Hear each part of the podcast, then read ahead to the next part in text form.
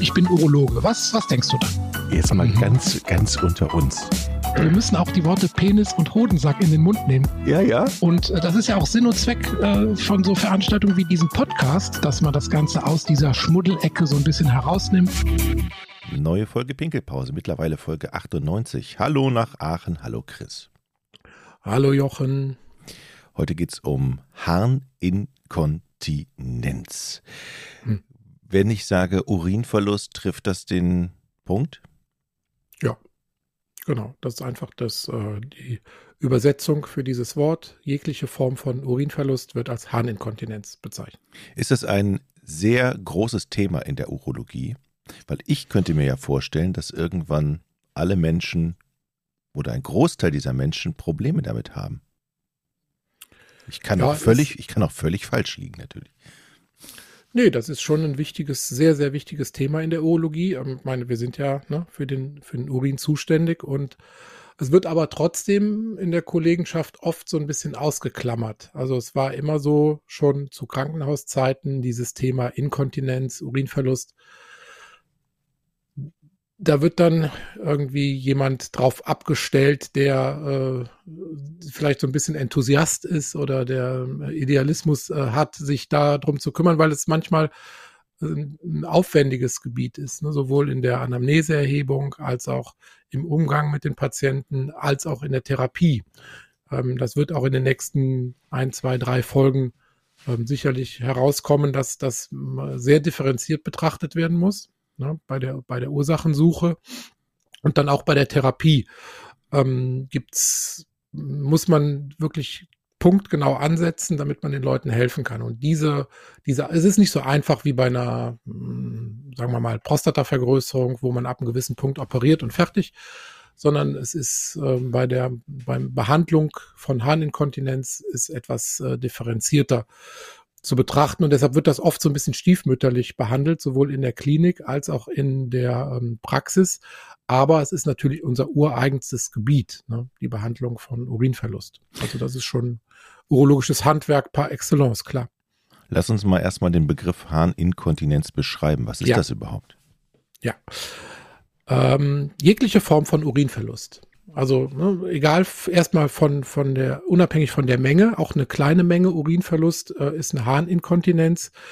Ähm, letztlich kann man ganz grob unterscheiden zwischen äh, Speicherproblemen, also wo die Blase nicht genügend Urin speichert oder da ein Problem hat, und ähm, Schließmuskelproblemen, also wo dann der, das Verschlusssystem nicht gut funktioniert. Ne? Aber egal wie groß diese Menge ist, wir haben also durchaus auch Patienten, die haben ähm, oder Patientinnen meistens ja, ähm, die haben eine sehr hohe Menge an Urinverlust, aber einen geringen Leidensdruck. Aber umgekehrt gibt es auch Menschen mit sehr geringem Urinverlust, aber einem sehr hohen Leidensdruck. Also die Menge des Urinverlustes äh, ist da gar nicht so ausschlaggebend. Die Lebensqualitätseinschränkung ist oft oder meistens enorm. Es geht ja jetzt um den Verlust außen Jetzt mal eine ganz blöde Frage. Gibt es eigentlich auch einen Verlust innen? Weil ich meine, die Blase ist ja ein inneres Organ. Mhm. Mhm. Gibt es auch, aber das wäre natürlich dann ein sehr, sehr gefährliches Krankheitsbild. Also wenn Urin aus dem Harntrakt irgendwo austritt, aus Niere, Nierenbecken, Harnleiter oder Blase, dann fließt das in den sogenannten hinteren Bauchraum oder wenn die Blase bei einem Unfall zum Beispiel platzt, am Blasendach zum Beispiel, fließt der Urin in den Bauchraum zwischen die, zwischen die Därme. Das sind dann akute Notfälle. Also die Urinverlust praktisch im hinteren Bauchraum, das kann sich noch selber abdrücken, tamponieren nennen wir das. Ne? Da mhm. gibt es dann zwar einen Urinaustritt, Urinom, so ein Urinsee außerhalb des, des Harntrakts, aber das kriegt der Körper, wenn sich dieses Loch dann verschließt, wieder resorbiert, wird wieder aufgelöst wie ein Bluterguss. Aber wenn das ähm, zum Beispiel in den Bauchraum hineinfließt, dann muss man das operieren. Dann ist das ein akuter Notfall. Oh, okay, es ist nicht das, worüber wir heute reden. Nein, nein, nein, nein, nein. Es also, ist, war nur deine. Es war nur eine deine, doofe Nachfrage. Deine Frage. Neugierde. für mich ja. hört sich Urinverlust immer an nach einem Problem für die ältere Generation. Stimmt das? Hm. Jein, jein. Also erstmal ist Inkontinenz extrem häufig. Ja, wir reden in Deutschland, jetzt halte ich fest, von 10 Millionen Betroffenen. Ja. Okay. Also einer von acht Menschen in Deutschland leidet in irgendeiner Form unter Urinverlust. betrifft Frauen natürlich wesentlich häufiger als Männer, einfach durch die Anatomie bedingt, ne, dreifach häufiger als Männer.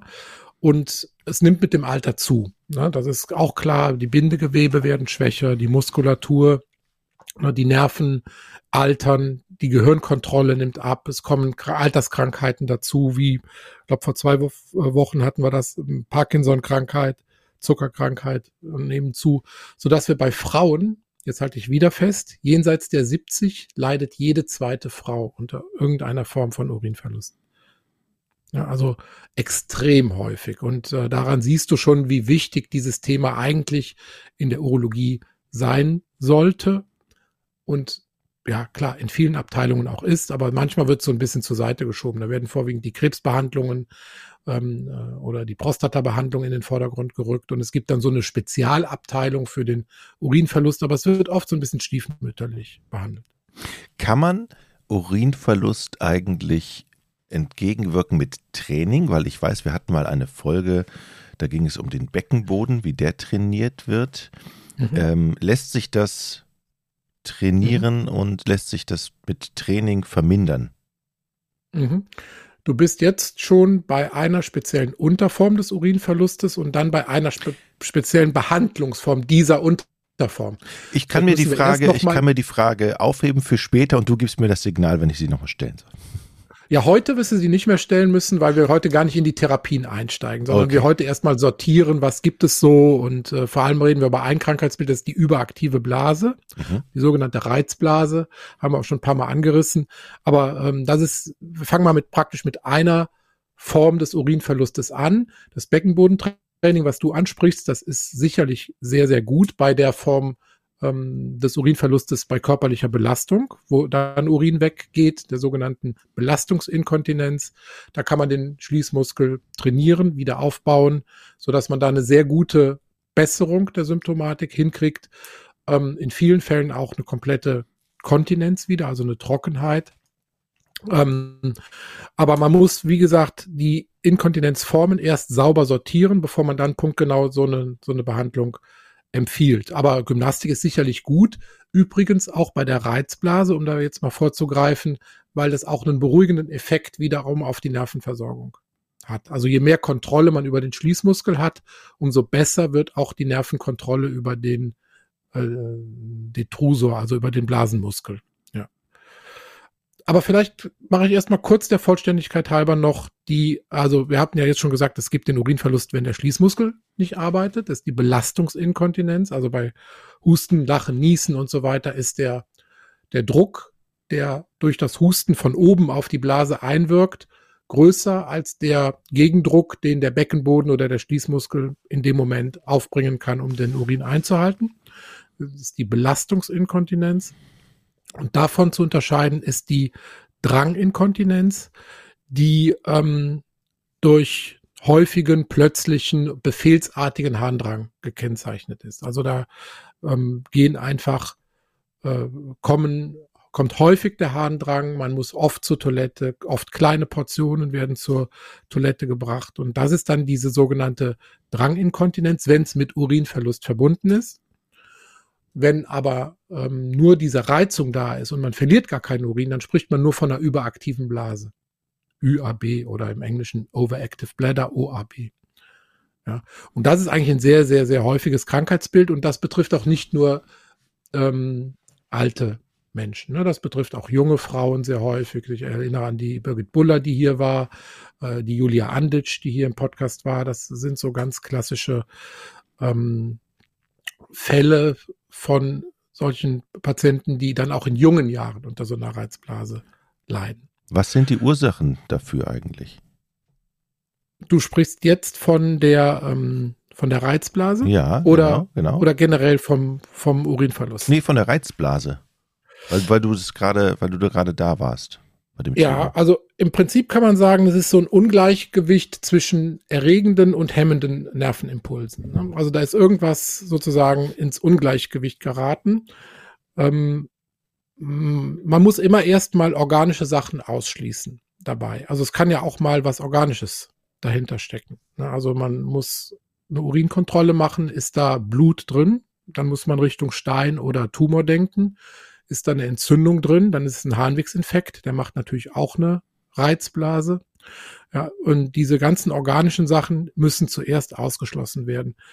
Zum Beispiel auch Östrogenmangel. Bei Frauen jenseits der Wechseljahre haben wir ganz, ganz häufig einen Östrogenmangel als Ursache für so eine Reizblase, weil die Östrogene einfach dafür sorgen, dass das Gewebe gut durchblutet ist, dass die Nerven normal arbeiten und wenn jenseits der Wechseljahre keine Östrogene mehr produziert werden, dann kommt es einfach zu einer Atrophie, also einem Schrumpfen der Schleimhaut, einer schlechten Blut- und Nervenversorgung der Schleimhaut und dadurch dann zu dieser Reizblase.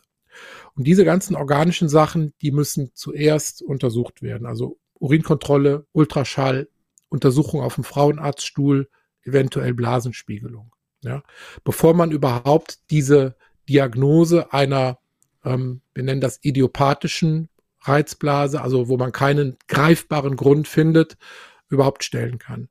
Und bei den Patientinnen und Patienten, wo halt keine organische Ursache gefunden werden kann, da muss man einfach davon ausgehen, das ist halt ein Ungleichgewicht äh, zwischen den erregenden Impulsen, die von der Blase kommen, und den hemmenden Impulsen, die zur Blase hinführen. Und man weiß aus der Forschung auch, dass dann auch andere Nervenfasern aktiviert werden. Also werden sogenannte C-Fasern aktiviert. Also man hat praktisch in diesem, ich sage jetzt mal, Krankheitszustand wird das Nervensystem so ein bisschen umgepolt auf andere Botenstoffe, es werden andere Rezeptoren benutzt, andere Nervenfasern benutzt. Und ähm, ja, dadurch kann sich auch so ein Krankheitsbild über die Jahre manifestieren. Und das ist natürlich gefährlich, weil man dann auch Patienten schnell in so eine Ecke stellt. Ne? Man findet organisch nichts, aber die haben natürlich was. Ähm, und dann sagt man einfach, ja, da kommt wieder die Frau mit ihrer Reizblase, ich finde da nichts. Ne? Und dann werden die oft in die psychosomatische Schiene gesteckt, was aber auch nicht ganz von der Hand zu weisen ist. Denn die Reizblase hat auch oft einen psychosomatischen Hintergrund. Ne? Also da ähm, stecken schon auch so Punkte dahinter wie ähm, Stress, Angst, Nervosität, Depression. Also solche Faktoren kann man bei drei Viertel der Betroffenen von der Reizblase zumindest mit erheben. Also du siehst, dass die Nervenversorgung der Blase unter sehr vielen Einflüssen steht. Also sowohl von außen, wenn wir jetzt wieder von Hormonmangel, Infektion und so weiter sprechen, als auch von innen, äh, von Nervenversorgung und Psyche. Ähm, und das, ja, wirst du wahrscheinlich jetzt bei meinen Ausführungen schon äh, mitgekriegt haben, warum man sich jetzt nicht so darum äh, reißt, ähm, also im, im Praxisalltag die, diesen Sachen dann immer auf den Grund gehen zu wollen, einfach auch manchmal die Kapazitäten übersteigen. Mhm. Jetzt haben wir oft über die Frauen gesprochen. Gibt es eigentlich auch häufig beim Mann? Ähm, wenn ja, wobei beim Mann ist es dann meistens tatsächlich organisch bedingt. Und da hatten wir, da verweise ich jetzt mal auf unsere Prostata-Folgen. Ähm, ich habe eben mal nachgeguckt, Folge 17 war die Folge, die heißt abnehmende Strahlkraft. Ähm, da ist es so, dass die Einengung der Harnröhre durch die Prostata, also die sogenannte Obstruktion, führt dann zur Irritation. Also ne, wenn die Blase gegen Widerstand sich entleeren muss, gegen den, gegen die vergrößerte ähm, Prostata ankämpfen muss. Da, also führt die Obstruktion des Ausgangs führt dann zu einer Irritation des Muskels. Ne? Der muss immer mehr arbeiten und wird dadurch unruhiger. Ne? Das kann man auch äh, in Untersuchungen wurde auch da bewiesen, dass sich die Struktur des Blasenmuskels auch ändert. Und dann auch, selbst wenn man diese Obstruktion beseitigt unten, kann immer noch die Unruhe der Blase eine Zeit lang fortbestehen, weil einfach der Blasenmuskel gelernt hat, ähm, ich muss hier gegen Widerstand arbeiten und ich muss mehr tun als sonst. Und diese Blasenunruhe kann dann auch nach Beseitigung der eigentlichen Ursache noch fortbestehen. Also eine Reizblase beim Mann ist oft bedingt durch eine Prostatavergrößerung oder eine Harnröhrenenge. Ähm, aber kann man auch nicht so pauschal sagen. Zum Beispiel ähm, hat man auch andere Krankheiten. Bluthochdruck, Herzinsuffizienz, Nierenerkrankungen, harntreibende Medikamente, ne, die also dafür sorgen, dass man äh, häufiger muss. Also da kann man nicht als einfach sagen, jeder Mann mit einer Reizblase hat eine Prostatavergrößerung. Was ist denn eigentlich normal und ab wann muss sich ein, muss sich jemand Gedanken machen, ob er nicht dann mal zum Arzt geht? Also wie oft Wasser lassen mhm. ist zu welcher Tageszeit normal? Ähm, sieben bis achtmal pro Tag, sagt man so als grobe Richtlinie und so einmal in der Nacht ist okay. Wer zweimal oder häufiger in der Nacht muss, der müsste sich schon mal Gedanken machen, ob er da nicht mal nachgucken lässt, weil diese, insbesondere dieses nächtliche Wasserlassen ist schon auch ein ernstzunehmendes Symptom. Ist keine eigenständige Krankheit, die sogenannte Nykturie, sondern es ist ein Symptom von anderen Ursachen und da geht es auch wieder um Urinproduktion. Ne? Manchmal wird die Urinproduktion in die Nacht verlagert ähm, es sollte nachts nicht mehr als ein Drittel der Gesamtproduktion ähm, erfolgen. Das heißt also, wenn man mal so ein Protokoll macht über 24 Stunden und man sieht, okay, ich scheide ja die Hälfte meines Urins nachts aus, dann hat man ein Problem bei der Urinproduktion. Und das liegt dann meistens bei de, im Rahmen ähm, einer Herzerkrankung, also einer Herzinsuffizienz, wo man äh, tagsüber das Wasser in den Beinen einlagert und nachts, wenn man dann liegt, fließt das Wasser zurück zum, ins Körper, äh, also in, in, äh, zum Herzen und wird dann verarbeitet, ja, oder eine Nierenerkrankung kann dafür sorgen, dass man nachts mehr Urinproduktion hat als tagsüber. Ähm, ja, und das hat schon auch gravierende Folgen, so eine Erkrankung. Also, ne, man denkt immer, ja gut, dann stehe ich halt nachts zwei oder dreimal auf, aber die Folgen sind enorm. Also auch volkswirtschaftlich. Es gibt dann vermehrt Stürze, gerade bei älteren Herrschaften mit allen Folgen, die dann daraus resultieren.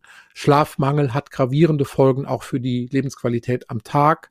Also diese, diese Folgesymptome, die sind auch tatsächlich sehr, sehr ernst zu nehmen. Und ähm, kann man nicht sagen, ja gut, haben sie halt Pech, stehen sie halt nachts zweimal auf, sondern man muss sowohl den Ursachen auf den Grund gehen, als auch dann eine zielgenaue Behandlung einleiten. Aber ich habe es richtig verstanden, einmal ist okay. Nachts. Einmal ist okay. Gut. Beziehst du es gerade wieder auf dich? Nee, nee, ich habe ja viele Freunde und Bekannte. Wir tauschen uns ja aus. Peter, Peter muss zum Teil zwei oder dreimal, genau.